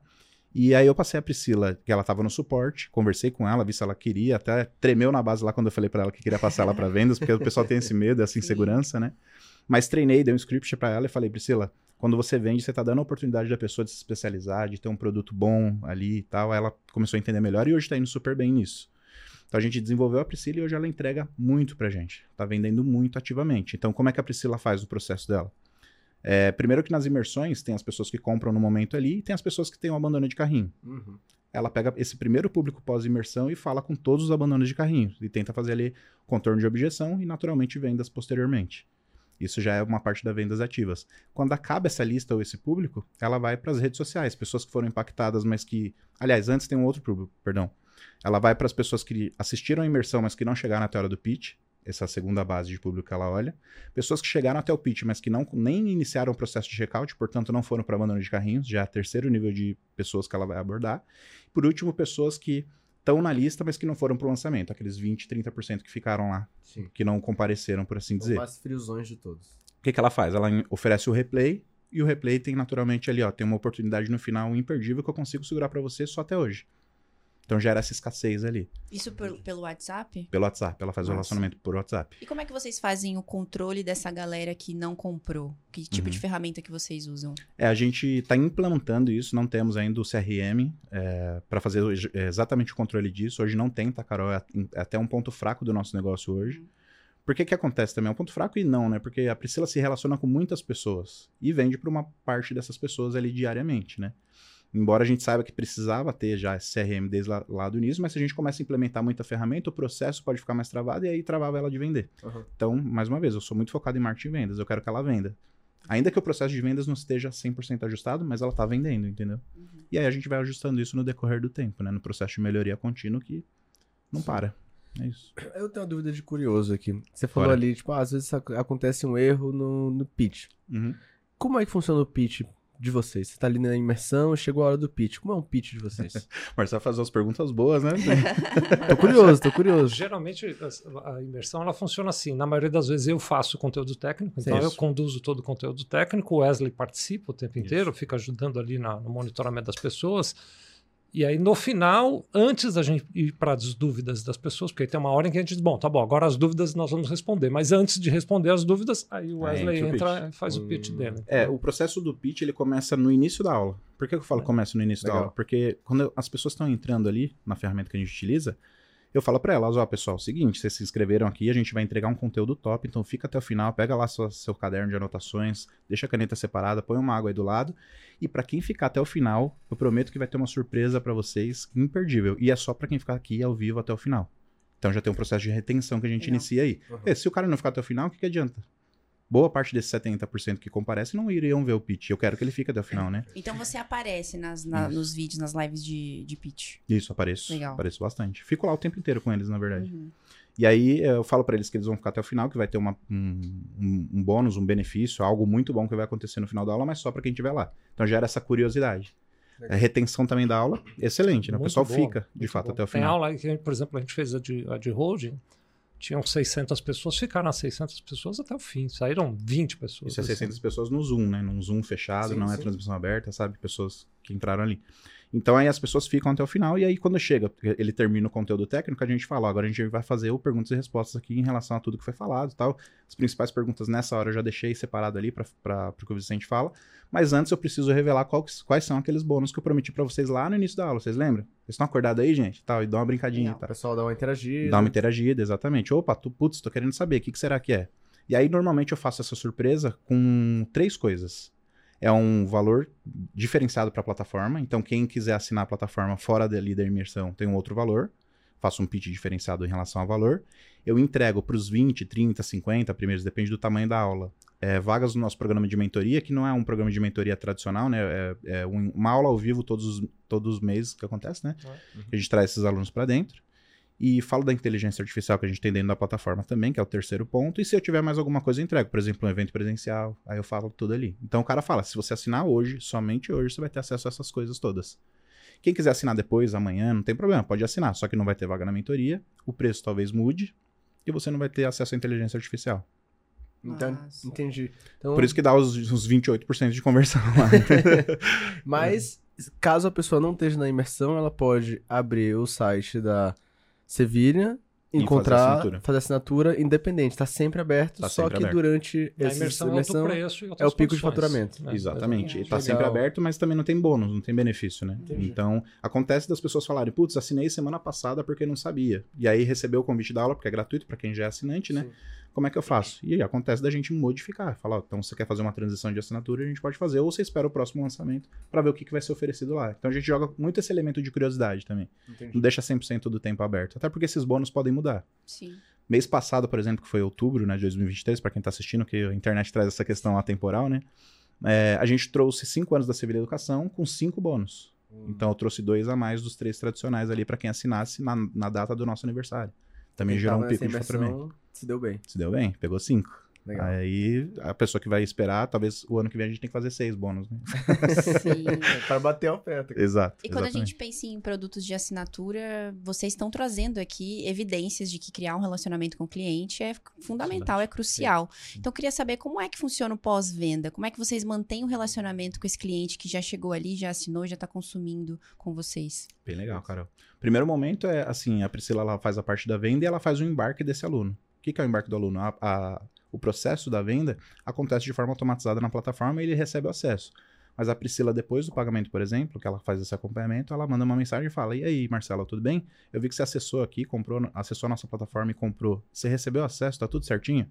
Então é como se fosse um copiloto ali do, do aluno que tá, tá fazendo. Uhum. Depois de uma semana, a gente cria um fluxo para ela olhar ver se essa pessoa está acessando a plataforma. E aí começa o processo de retenção. Que demora um ano para esse cara ficar na nossa plataforma. Mas se a gente for cuidar de retenção só quando tá acabando o acesso, É, aí... perdeu. Aí Né? Então é o processo de acompanhamento mesmo, Carol. É o que a gente tem percebido de mais, ah, assim, de mais valor mesmo pro nosso Então, negócio. e É ajudar. Os lançamentos constantes de conteúdo, tanto da imersão quanto de novos cursos, a gente faz muitas ações para o aluno para dizer, olha, está chegando na plataforma este curso esse mês, Isso. Ah, vai acontecer aquela imersão esse mês, né? Né. Agora, em fevereiro do ano que vem, a gente vai fazer o primeiro evento presencial para trazer os Bacana. alunos presencialmente para poder também conversar, né? Então, tem ah, uma preocupação nesse sentido, de criar momentos e temas para poder falar com os alunos o tempo inteiro, não Legal. só daquele assunto do qual ele participou inicialmente. Né? Legal. Agora, quando vocês percebem que tem alunos ali que não estão acompanhando as aulas, não estão assistindo, o, qual tipo de ação vocês tomam? Isso acontece, Carol? Não acontece, Não né? sei. Me diz aí. Não, acontece, acontece bastante assim. E a gente tem sempre esse, esse gatilho. Aí tem o Pedro também do nosso time lá, Uhum. que tem essa função de entrar em contato com as pessoas para saber o que está acontecendo, por que, que não está acessando, quanto tempo faz. Hoje a gente tem uma área de membros que fica fora da QFI, né? Uhum. Mas ela permite que a gente entenda é, quantos acessos aquela pessoa fez, quando fez, quantos e quando, né? E aí traz essa visão muito clara. Então, se tem uma pontuação que essa plataforma também cria, né? que você- A gente olha para o final dessa, dessa lista ali de alunos e tem pessoas que estão com zero pontuação, quer dizer que não acessa a plataforma há pelo menos 30 dias. Então, são pessoas que geram uma urgência da gente falar para ontem, entendeu? Sim, sim. Então, a gente cria esse fluxo também com o time interno lá. Tem o Pedro que faz esse trabalho Que pra também gente. é relacionamento, né? Também é relacionamento. Tudo vai afunilar no relacionamento. Legal. A gente tem uma máxima lá na empresa que é: quer vender? Beleza, ajuda a pessoa primeiro. Perfeito. Se você conseguir ajudar essa pessoa primeiro, a venda vai ficar muito mais fluida. Consequência. É consequência. Perfeito. Exato. Pra eu realmente. Eu e a Carol, a gente sempre fala aqui que o negócio, tá, o negócio digital tá evoluindo, a gente tá vendo um movimento de sofisticação no mercado e a gente começa a ver empresários digitais que estão utilizando de múltiplas fontes de renda para fazer com que um, um negócio não dependa só de um lançamento ou só de um perpétuo. E dentre eles, a assinatura com certeza é um dos mais saudáveis porque ele traz previsibilidade de caixa. Você consegue avaliar se ah, hoje eu tenho mil clientes, o que me dá um faturamento de X, se eu tenho uma média de turn de, churn de X, então ano que vem provavelmente eu vou faturar isso aqui. É isso. Agora, aparentemente parece um negócio super saudável, maravilhoso, aí a pessoa vai pensar, então eu vou pra assinatura. Mas quais são os desafios de ter uma assinatura? É, tem muito também. assim, o desafio. Acho que o desafio não só da assinatura, acho que de todo negócio digital e todos os negócios, para falar de uma forma mais ampla, é você criar estratégias sólidas de vendas, não pensar numa única estratégia, você pode começar com uma, então depende muito do nível do jogo que a pessoa está jogando. Então, para começar, é uma estratégia e masteriza aquela estratégia até o final, até você ficar bom nela, e aí você parte para a segunda, né? Mas são, é, um, é processo de- que está muito vinculado com vendas, eu diria para você, Marcelo. É, tem que entrar aluno a todo tempo. Esse é o negócio. Tem que entrar aluno a todo tempo e cada vez mais. Então, por exemplo, se mês passado entrou 150 novos assinantes, mês que vem tem que entrar 200. E o outro 250, e o outro 300, e o outro 500. E assim vai ser, sucessivamente. Porque no final das contas, a gente sabe que a gente fala com muita gente, mas é uma fatia pequena, entre aspas, Sim. né, 10 a 30% ali, que vão ser nossos clientes. Que esses 10 a 30% seja uma fatia grande, então, né? Então a gente tem que falar cada vez com mais pessoas para a gente ter essa, essa base sólida. Então, e também vinculado com aquela conversa que o Vicente falou no início do nosso papo aqui, que é do propósito. Saber para onde você quer chegar, aonde você quer chegar. Eu, Hoje de manhã eu falei para vocês, a gente estava fazendo nossa reunião de planejamento estratégico para 2024. E em um determinado momento a gente falou o número X de assinantes que a gente quer ter nos próximos três anos. Ter essa clareza do propósito, do para onde a empresa está indo também é muito importante. Perfeito. Né? Então, Agora sim, vocês têm aí cinco anos de mercado digital, são empreendedores e contadores. Sim. Queria- O Marcelo comentou aí quais são os desafios de ter uma assinatura, você respondeu e colocou muito bem, mas eu queria saber quais foram os desafios de empreender no digital como um Boa. todo. Quer falar um pouquinho, gente? É, bom, a gente, como tinha essa história do YouTube que eu te contei, a gente já estava meio presente nesse ambiente digital, né? É, e para o bem e para o mal, a pandemia criou um, um novo hábito de consumo Sim. de conteúdo digital, né? ampliou essa, essa capacidade. Quando antes da pandemia nós tínhamos inclusive na Civil Educação um único conteúdo presencial que a gente Sim. fazia em Orlando, na Flórida. A gente levava Isso. os alunos para Orlando, tinha uma parceria com a Florida Christian University e com a Disney, levava lá, levava na Apple também, então era uma imersão muito bacana, né? É, e, e era muito interessante, mas não tão interessante quanto o ambiente digital. O ambiente digital ele traz essa democratização de você poder falar com muita gente e beneficiar muita gente num movimento único, uhum. né? Então, é, é, é, a adequação desse olhar, né? Da, da, de que maneira, primeiro, você vai entregar conteúdo digital, porque acho que uma, um dos pontos que a gente tem, né, Wesley, que funciona bem, é que a gente consegue ter uma linguagem adequada com o público para o qual nós estamos falando. Acho que esse é um desafio que pode ser é, importante para as pessoas olharem, né? Especialmente no nosso caso, por exemplo, que é um conteúdo técnico, né? Se você torna ele complexo demais, mesmo alguém que é desse ambiente não gosta. Então a gente é. tem uma linguagem muito prática, nós temos um olhar muito efetivo de como pôr aquilo em prática, como tirar aquilo do mundo das ideias, né? Então, essa adequação da linguagem eu acho que também é um elemento importante que facilita no digital. Né? Porque tem esse olhar, acho que você comentou, né, Carol? Um olhar meio torto, ou foi você, agora eu não lembro, de que, ah, não sei se no digital eu vou me dar bem ou não, Sim. mas quando ele assiste um pouquinho da aula e vê, não, mas peraí, aqui a conversa é leve, é fluida, ele, ele se engaja mais e acaba consumindo mais conteúdo ali dentro também. Ou seja, precisa saber se comunicar, né? Comunicação Sim. é uma habilidade que a pessoa que está vendendo no digital e mostra tem o rosto ter. precisa ter. Tem que ter, tem que ter, é fundamental. Esse ponto também que eu queria colocar é que, por exemplo, o Vicente e eu somos empresários contábeis, como vocês também, vocês também colocaram. E ter um segundo negócio, e um terceiro, como tem também, é um desafio gigante, porque tocar uma empresa não é simples, né? Sim. Um negócio digital já tem os seus desafios por si só. Então, você tocar outros negócios juntos, acho que é, um, é um, assim, é uma manobra que a gente tem que fazer ali no dia a dia para conseguir dar conta de tudo e todas as empresas terem que é, performar bem, vender bem, enfim, trazer as pessoas também certas para o time para trabalharem felizes, né? Então, são esses desafios. Acho que todo empreendedor, digital ou não, ele acaba sofrendo, né? Que é passar por marketing, vendas, passar por gestão. E quando a gente fala de gestão, é pessoas, processos, tecnologia trabalhar com isso no dia a dia acho que é o maior desafio mesmo. Por falar nisso, quantas pessoas tem na equipe de vocês hoje? São seis pessoas. Equipe enxuta. É, equipe uhum. enxuta. Uhum. E assim, uh, tem muitos dessas seis pessoas que são prestadores de serviços, então, que traz ainda mais é, essa, essa questão da. Esse é um olhar enxuta. que a gente tem, né? De não. Não sei até que ponto a gente vai conseguir seguir nesse modelo, né? Mas de não aumentar custo fixo. É. Né? Então a gente tem um olhar de o que precisa ser custo e puder ser variável, melhor. Sim. E aí é, fica um custo marginal, né? Porque se a gente cresce, naturalmente isso pode crescer, ou não, depende da necessidade. Né? E quando tem um custo fixo, não, né? Independente de você crescer ou não, tá ali, tem que pagar e tá tudo certo, né? Então, é, exatamente. Uma dúvida sobre a estrutura de vocês, que talvez seja um desafio, é que quando eu penso, vamos supor que eu tenho uma organização, eu tenho cinco produtos e eu resolvo entregar isso em assinatura. Aí a assinatura, de uma forma ou de outra, ela acaba se tornando o produto central, que é um produto Sim. completíssimo, mas ele meio que se torna o centro. E aí o que tem de ser criado, no caso, são múltiplas estratégias de venda para chegar no mesmo lugar. Isso. Só que hoje vocês têm uma esteira de produtos que vai além desse produto, ou é ele é o produto e todo o foco está nele? Não, nós temos sim. É, inclusive tem uma esteira. Nessa esteira de produtos, tem um produto que extrapola a Sevilha Educação. Eu acho interessante a gente falar disso por conta do ecossistema, né? É muito falado sobre ecossistema sim, de, de possibilidades para o cliente demais. final. E pensar no cliente faz a gente pensar nisso. Então, eu estou falando aqui para vocês que a gente tem conteúdos, que a gente tem que produzir uma linha de receita que não vem para a Sevilha Educação, porque é outra empresa do grupo que entrega. Mas que beneficia o cliente. Mas que beneficia o cliente. O olhar não está na receita da Sevilha Educação, o olhar está no cliente. Se ele precisa daquilo e a Sevilha Educação não entrega, deixa eu ver quem que pode entregar. No nosso caso, tem uma outra empresa do grupo lá que também faz, que é a parte de consultoria. Mas para te falar da esteira de produtos, então. O cara começa com essas imersões, a gente podia, poderia é um colocar isso como um produto. Né? Mas, na verdade, é. ele começa consumindo lá no YouTube conteúdo gratuito. Isso né, que a gente já deixa lá. Okay. Depois passa para essa imersão, que é um convite para uma aula que acontece todos os meses, às vezes tem três num mês só. Okay. É bem desafiador fazer isso acontecer também. Depois, o cara assiste a aula lá, paga, ele vem para assinatura, seria um outro grau ali também da, da, da, nossa esteira. Depois a gente criou, que eu tô até com a camisa aqui do novo contador, que é um processo de um produto que eu, eu senti a necessidade dos contadores de falar mais sobre marketing, vendas e gestão. Muito e aí vocês veem que não é um conteúdo técnico, né? Eu não estou falando do Simples Nacional, não estou falando de ICMS, eu não estou falando de imposto de renda. É um conteúdo que toda empresa, na verdade, precisaria saber, precisaria ter uma pessoa que dominasse, marketing, venda e gestão, não uma pessoa, né? Uma para cada área ali no mínimo, é, ou um time que cuidasse de tudo isso. E aí a gente criou esse produto para desenvolver os contadores nesse sentido também. Porque quando a gente olha para o mercado de contabilidade, não, não é uma peculiaridade só do mercado de contabilidade. Mas contador ele não aprende a vender na faculdade. Ele não aprende marketing na faculdade. E gestão ele vai aprender na raça, basicamente. Quando ele tiver a própria empresa de contabilidade dele e passar os desafios que ele tem que passar ali. Então por que não criar um ambiente também por assinatura, tá? Onde a pessoa conseguisse aprender esses três pontos aí, apoiado no modelo de negócios, né, de uma forma sólida, no mesmo lugar.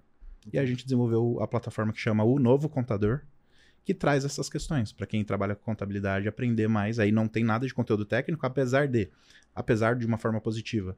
A gente dá acesso também à plataforma de cursos técnicos, então o cara que é do novo contador tem acesso à plataforma de cursos Perfeito. como um bônus, né? Boa. Até porque é uma assinatura com valor mais alto permite que a gente faça isso. Mas lá nesse lugar, é, o que a gente quer é que o cara aprenda os nossos modelos mentais, as nossas estratégias, o que, que a gente faz para vender, quais são as estratégias de marketing que a gente está olhando hoje para a Sevilha Contabilidade conseguir performar bem na internet e fora da internet também, que a gente faz outbound também.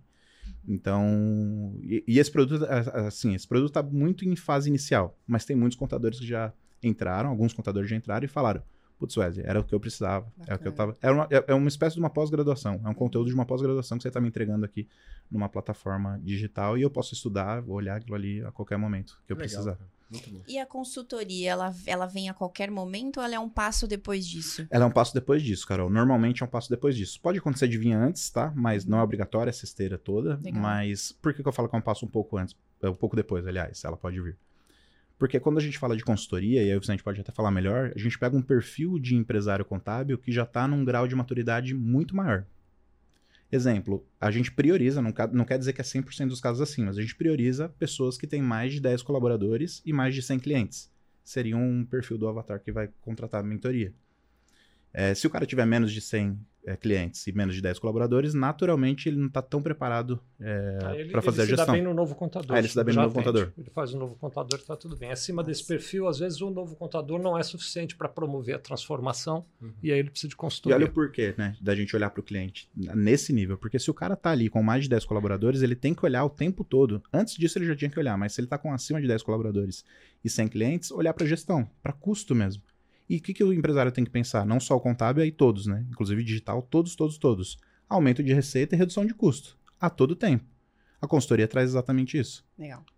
Só que aí é segmentado para o mercado de contabilidade. Sabe o que é massa observar? É hum. que não é uma regra, mas sempre que uma persona é transformada e ela começa a ser especialista no nicho onde ela domina, é muito possível criar muitas soluções para os seus clientes. Verdade. Então, vocês estão trazendo aqui uma visão ampla do que do universo que pode ser feito de solução de problemas para um especialista hoje no digital. É isso. Verdade. E é importante ter foco também, né? A gente Sim. conversa muito, eu e o Vicente, gente, às vezes eu tenho alguns delírios e falo, putz, vamos criar esse produto assim, acessado, porque é bom, tem espaço para isso e tal. E a gente se pega olhando, fala, tá bom, é legal pra caramba e tal, mas será que não vai é tirar foco da onde já tá dando certo? Uhum. Justo. Né? Sabe um movimento que eu percebo também, Carol? Hum. É que às vezes a gente visualiza muito o expert como o cara que tem um conhecimento fora do digital. Só que cada vez mais a gente está recebendo experts que têm tanto conhecimento quanto muito estrategista. Isso é uma, é uma sofisticação também. É, é uma Porque não adianta. Hoje em dia, para um coprodutor ou um, um, estrategista conseguir fechar um contrato com um expert, ele vai ter que ele vai ter que mostrar. Era a conversa que a gente estava tendo com a Keila no almoço, né? Ele vai ter que mostrar valor tanto valor para esse, esse expert que vai, valer a pena o contrato. Senão. É, por isso que hoje em dia tem muito modelo de sociedade, né? Porque Sim. não faz mais sentido ser porcentagem é. sem. É. Sem esse modelo de sócio. É verdade, é. faz, faz total sentido mesmo. E eu queria voltar num ponto lá da assinatura que a gente estava falando, do pitch, né? É, quando a gente falou de faz, faz o pitch no final da imersão, tem um detalhezinho que a QIFI ajuda muito a gente, eu não posso deixar passar batido, né? quando a gente vende a aula, por exemplo, de R$19,90, olha, olha que legal, pessoal te vende aula de R$19,90 o cara passa no cartão de crédito normalmente. Aqueles dados do cartão ficam armazenados ali no gateway da, da Hotmart. Nossa. Então, quando eu faço o pitch pro cara entrar na assinatura, ele precisa dar um clique. Verdade, one click buy. Olha que legal. Sim. Isso aí ajuda demais a gente. Então, os 28% também tem a responsabilidade de ter uma plataforma que ajuda a gente nesse processo, que é a QIFI. Que legal, cara. Muito bom ouvir isso. Muito Essa é uma ferramenta desenvolvida pensando no cliente. Show. É isso. Valores Legal. alinhados. Então, Valores nós agora alinhados. estamos olhando para uma outra estratégia que a gente ainda quer trazer, que é do Member Get Member, né?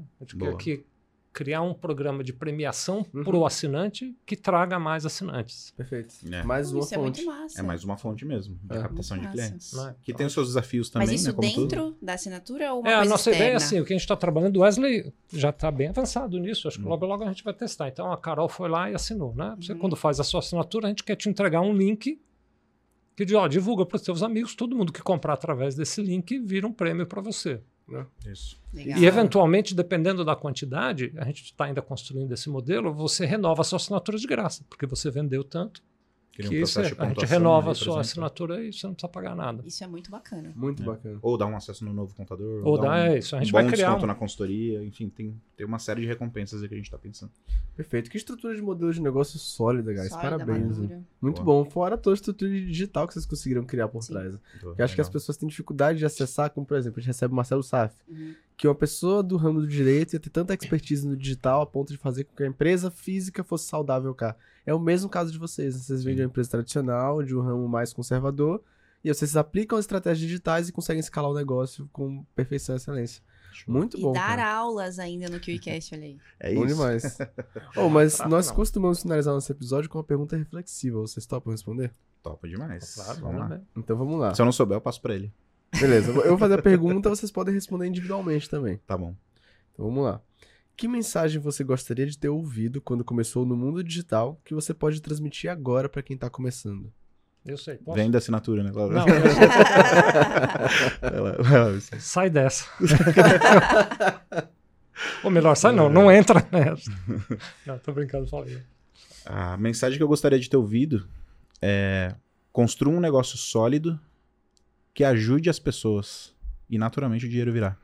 Simples. Perfeito. É. Muito bom, cara. É isso, acho que as pessoas estão tão focadas no dinheiro que elas esquecem que o dinheiro é consequência de uma boa entrega, de um bom trabalho, de uma boa organização. E, e se você não mudar a sua visão, no digital não vai ser um lugar pra você, porque isso tá mudando. Não fica, Tá né, cara? Só tá tendo resultados e ficando a longo prazo quem tá tendo o olhar no cliente. É, a gente tem uma metáfora que a gente fala, né? Você quer ganhar, quer ganhar um milhão de reais? Ajude um milhão de pessoas. Perfeito. Aí já vira um desafio muito grande. Então talvez um milhão de reais não seja pra você, né? Massa Justo. demais. E você, Vicente, você tem uma mensagem que você gostaria de ter ouvido quando começou no digital e agora pode transmitir? Então, quando eu comecei no digital, eh, eu comecei no digital quando o digital começou, que foi lá a minha experiência com o YouTube, né? Uhum. E eh, eu acho que, na verdade, a grande, o grande aprendizado que tem é que o digital ele é muito dinâmico e que você tem que estar aberto para aprender o tempo inteiro. Né? O, a visão de que talvez eu seja capaz de construir algo que vai eh, permanentemente funcionar pode atrapalhar. Então, eu acho que tem que ter essa capacidade de adaptação. Né? Então, eu, eu gostaria de ter ouvido mais essa mensagem, assim, de dizer, olha, você vai ter o tempo inteiro que se reinventar e se adaptar a outros ambientes e desafios diferentes. Perfeito. Justo. Que mensagem, Que cara. bate-papo. Que bate-papo fácil, parabéns. Muito bom. E não terminamos, né, cara? Não terminamos porque temos presentinhos. Temos Opa, presentes aí vocês. sim. Presentinhos pra vocês, Ótimo. agradecer a presença, mimar mais um pouco. A gente E- Mais do que a gente já foi também. mimado, nossa, a gente já foi mimado demais, demais, qualquer demais, demais, possível demais. Dieta, não é mesmo? Porque com Verdade, presente os desse aí... dieta. Não, é, é coisa muita linda. coisa pra comer que a Wi-Fi oferece pra gente. Não, você viu que tem um desenho da gente ali na canequinha, né? Tem o nome de Ah, vocês olha eu atrás também. Pô, que legal, cara. Obrigado, obrigado, Marcelo, Carol, Muito toda a equipe da QFI pelo convite, assim, Olha, foi especial demais pra gente poder participar bonitinho ali, disso. mas vamos pôr aqui, vai. entregar esse conteúdo também. A gente espera que esse conteúdo chegue para o máximo de pessoas que estão no mercado, que estão entrando no mercado e que ajude de fato essas pessoas. tá? Perfeito, perfeito. Wesley, eu achei que eu fiquei mais bonito que você na caneca. Na caneca eu concordo. velho. o cara é rápido. O cara é O rápido. cara é rápido, o cara é rápido. Pessoal, muito prazer, assim, receber vocês, ouvir a história e aprender com vocês também. Um modelo de negócio super sólido, muito conhecimento para compartilhar. Tenho certeza que quem acompanhou até agora vai querer acompanhar vocês dois nas redes sociais. Então, deixa aí as redes sociais da Sevilha, de vocês. Perfeito. Fala aí, Vicente. Ah, Sevilha é Sevilha Educação, né? Isso. Você vai achar. Sevilha com Educação. S, né? Sevilha com S. Tem muita gente que bota um R, não tem R, então é Sevilha sem R. Sevilha Educação. O meu é Vicente Sevilha Oficial. E o meu é Wesley Rocha. Com U, tá? Wesley Rocha com U, culpa da minha mãe. Perfeito. Vai aparecer na tela. E tem a Vai. Sevilha Contabilidade também. E tem né? a Isso. Sevilha Contabilidade aqui também. Então, Sevilha Contabilidade, você vai achar nas redes sociais por aí. Um dos públicos que a gente atende muito é justamente o, o- o criador de infoprodutos, de infoconteúdo, né? Porque tem desafios também tributários, Sim. de estratégia, de planejamento, até mesmo de olhar para custo, né? Que é um pouco esse papel que eu faço na nossa empresa mesmo, né? Então, de repente, a gente pode ajudar alguém aí também. É, você que tá pagando mais imposto sem saber, Sevilha Contabilidade. Agora Então, você vai. já sabe. Né? Pelo menos agora você já sabe que está pagando mais imposto que devia. Pois bem. Depois a gente ajuda lá. Bom demais, gente. Que legal, cara. Obrigado por Fantástico. ter compartilhado Obrigado tanto a conteúdo vocês. com a gente. Nossa, foi muito legal. Esse foi um bate-papo super saudável. A gente piscou. Acabou. Muito Acabou. rápido. Eu só não vou compartilhar meus- as minhas guloseimas, viu, cara? Tira os olhos bem. que essa é minha, viu? Tudo bem, tudo bem. A gente vai deixar com Justamente. você. Marcelão, e pra quem ficou aqui até agora, no final desse episódio, tem que fazer o quê? Pra você que ficou com a gente até o final e ainda não deixou um like, já deixa um like e se inscreve no canal se ainda não tá inscrito. Ativa o sininho pra receber a notificação sempre que sair mais um KiwiCast e deixa aqui nos comentários o que é que vocês aprenderam com a galera da Sevilha Educação. E cara, onde é que a gente encontra esse pessoal? No próximo KiwiCast é um compromisso e eu espero te ver lá. Valeu!